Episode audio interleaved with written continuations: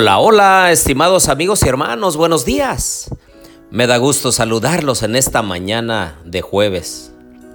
Los quiero invitar para que busquemos al Señor con todo nuestro corazón, a través de la oración, a través de la contemplación. Hablemos con nuestro Dios, Él está presto para escucharnos, Él nos ama. Él sabe cuando estamos tristes y nos quiere consolar. Él sabe cuando tenemos alegría y Él se llena de gozo también. Esta mañana quisiera pedirles que me ayuden a orar por Francisco García. Él tiene cáncer de pulmón. Está en una situación difícil, pero está con vida aún.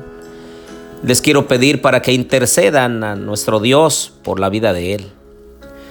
También con tristeza les comparto que en estos días falleció el pulpo un hombre que tenía varios vicios. Quisimos rescatarlo junto con Marta Gabriela. Fuimos a estudiar con un grupo de personas que están en los vicios, que Dios los ama, Dios quiere, transformar sus vidas, quiere hacerlos mejores. Pero el pulpo no se dejó. El día que fuimos a estudiar, él se alejó dijo que quizá en otro momento. Y ese momento nunca llegó. Me pregunto si hay alguien en un vicio. Me pregunto si hay alguien que está siendo dominado por un vicio incorrecto o destructivo. En el nombre del Señor en esta mañana le decimos, aléjate de esas amistades. Deja el vicio a un lado y acércate a Jesús. Él es el especialista en cambiar vidas, en perdonar pecados, en hacer de una persona algo bueno para la gloria de su nombre. Oremos. Querido Dios y bondadoso Padre, en esta mañana, Señor, queremos interceder por Francisco García. Opera un milagro en su vida de acuerdo a tu voluntad, Señor. Bendice a su familia, bendice su futuro, bendice su trabajo, Señor. También queremos pedirte por aquellos que están en algún vicio destructivo. Pedirte, Señor, que les ayudes, que tu Santo Espíritu siga trabajando en ellos hasta que rompan cadenas en el nombre de Jesús. Ponemos todo esto en tus manos, en el nombre precioso de Cristo Jesús, nuestro Salvador. Amén.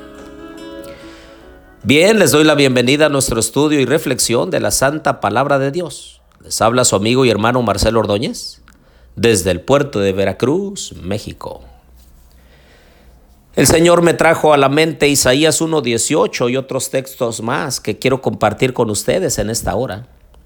Isaías 1.18 dice, entonces venid y razonemos, dice el Eterno, aunque vuestros pecados sean como la grana, como la nieve serán emblanquecidos.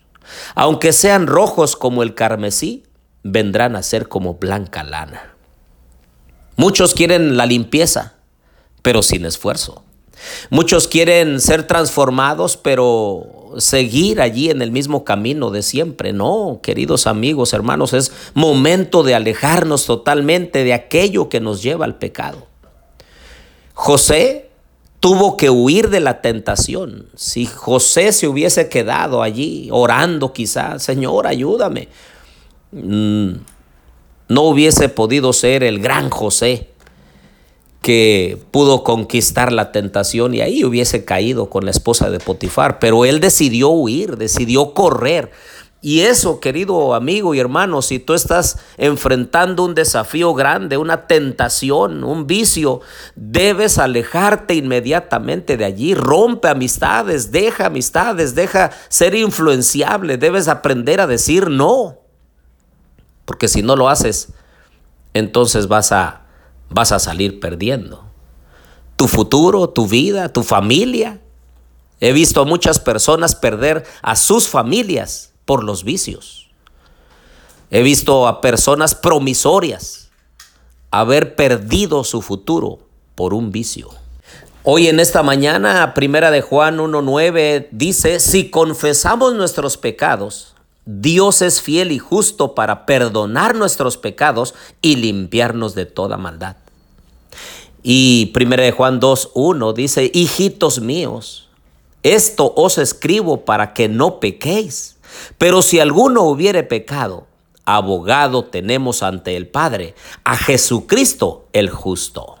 Y primera de Juan 3:4 dice, todo el que comete pecado quebranta la ley, pues el pecado es la transgresión de la ley.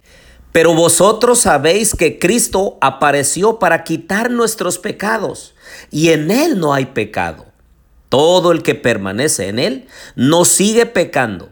El que sigue pecando no le ha visto ni lo ha conocido.